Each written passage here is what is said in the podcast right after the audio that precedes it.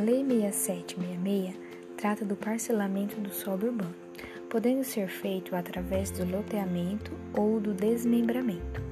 Loteamento é a subdivisão de uma gleba em lotes com aberturas de novas vias de circulação. Desmembramento é a subdivisão de glebas em lotes, aproveitando o sistema viário que já existe, desde que não implique na abertura de novas vias. São considerados lotes aqueles terrenos que possuem uma infraestrutura básica, como por exemplo, vias de circulação, escoamento de águas pluviais, rede para abastecimento de água potável, soluções de esgoto e energia elétrica. A lei também traz os requisitos urbanísticos para a criação de um loteamento, que são as áreas de circulação, área de implantação de equipamentos urbanos, espaços livres e de uso público. Os lotes terão área mínima de 125 metros quadrados.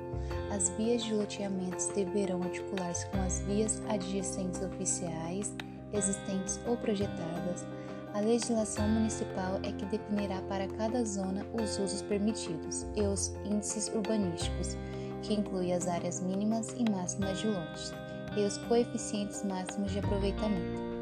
O poder público competente poderá exigir de cada loteamento a reserva de uma faixa não edificável para equipamentos públicos, que são eles equipamentos de abastecimento de água, serviço de esgoto, energia elétrica, coleta de águas pluviais, rede telefônica e gás canalizado.